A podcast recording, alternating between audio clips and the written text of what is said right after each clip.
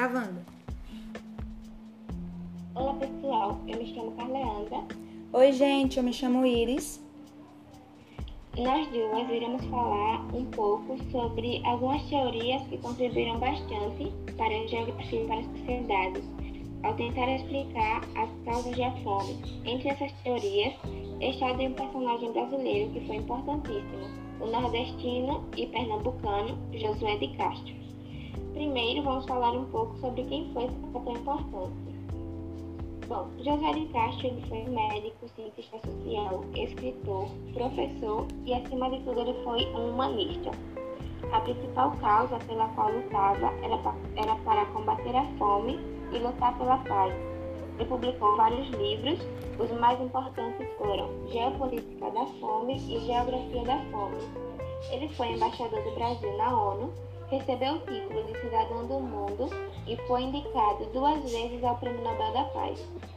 Em 1964, ele foi visto pelos militares aqui do Brasil como um perigo e foi exilado em Paris, local onde faleceu aos 65 anos.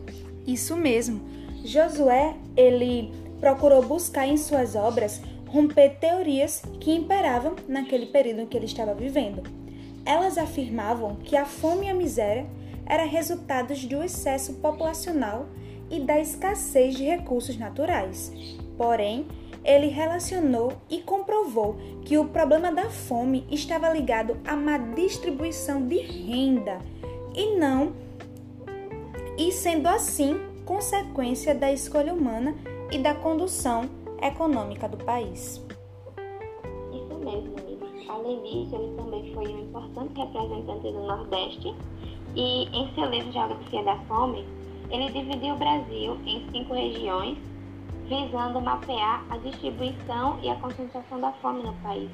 E ele levou em consideração na sua análise questões como fatores históricos, transformações políticas e econômicas. A conclusão foi que a fome e a desnutrição não tinham relação com fatores naturais, mas sim políticos. Justamente, sendo necessário assim, fazer uma adoção de algumas políticas sociais que melhorassem a distribuição de renda e de alimentos. Castro caracterizou seu pensamento por romper algumas falsas convicções, como eu já havia dito anteriormente, de que a fome e a miséria eram resultantes do excesso populacional, justamente e também por causa da escassez dos recursos naturais.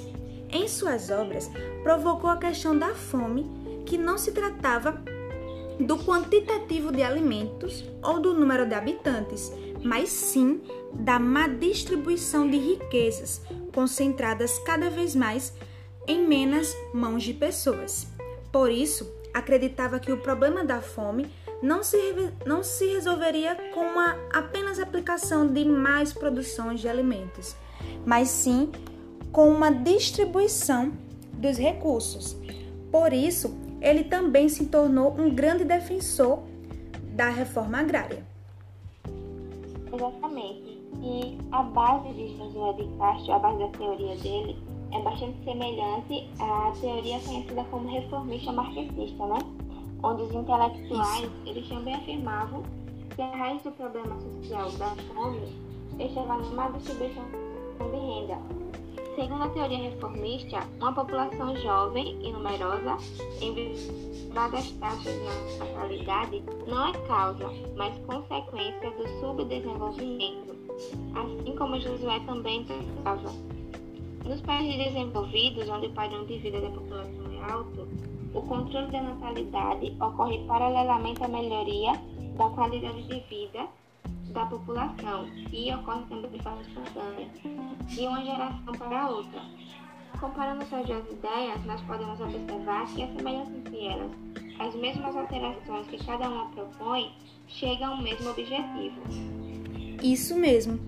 Ambos eles acreditavam na diferença das classes sociais que existiam em um país e que esse fator ele não podia passar despercebido, pois além de ser super problemático, poderia gerar conflitos sociais gravíssimos. Ambas dessas duas ideias, a reformista e da de Josué de Castro, defendiam que o pobre ele tem muitos filhos justamente por falta de informações não garantidas pelo governo.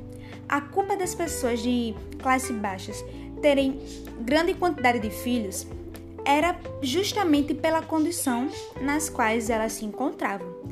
Nos países subdesenvolvidos, uma população jovem numerosa só se torna um empecilho ao desenvolvimento das atividades econômicas quando não são realizados investimentos sociais, em especial na educação e na saúde.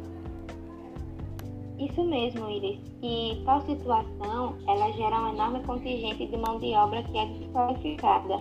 E essa mão de obra ingressa anualmente no mercado de trabalho. Para que a dinâmica demográfica é, entre em equilíbrio, é necessário enfrentar primeiro as questões sociais e econômicas. Inúmeras teorias foram elaboradas para tentar explicar o crescimento populacional e a, te a teoria de José de Castro e as ideias reformistas foram as que se destacaram mais. Neste caso, ao explicar a origem da pobreza, os, reform os reformistas e Josué eles atribuíram a má divisão de renda na sociedade, que era ocasionada sobretudo pela exploração a que os países, a que os países desenvolvidos submetem os países subdesenvolvidos. Assim, a má distribuição de renda geraria a pobreza e esta, por sua vez, geraria a superpopulação. Bem, concluindo, nós os dois, né, os dois, os dois pensamentos, eles diriam, diziam que os governos eles deveriam implantar uma nova política com reformas sociais na tecnologia e assim aumentar a produção e resolver definitivamente o problema da sobrevivência humana e na distribuição de renda, visando o acesso à maioria das riquezas produzidas. Só assim o problema da pobreza se resolveria. Sendo assim, esse tal problema ele resolveria também o caso da superpopulação então, a implantação de novas reformas de políticas sociais resolveria o problema da pobreza e da superpopulação, ou seja, não haveria mais desequilíbrio entre uma ou outra. Então, essa foi basicamente a conclusão do nosso podcast. Não é isso mesmo, Carleandra? Exatamente, Nós agradecemos a todos que nos acompanharam até aqui e nos vemos na próxima. Isso mesmo, muito obrigada. Tchau, tchau.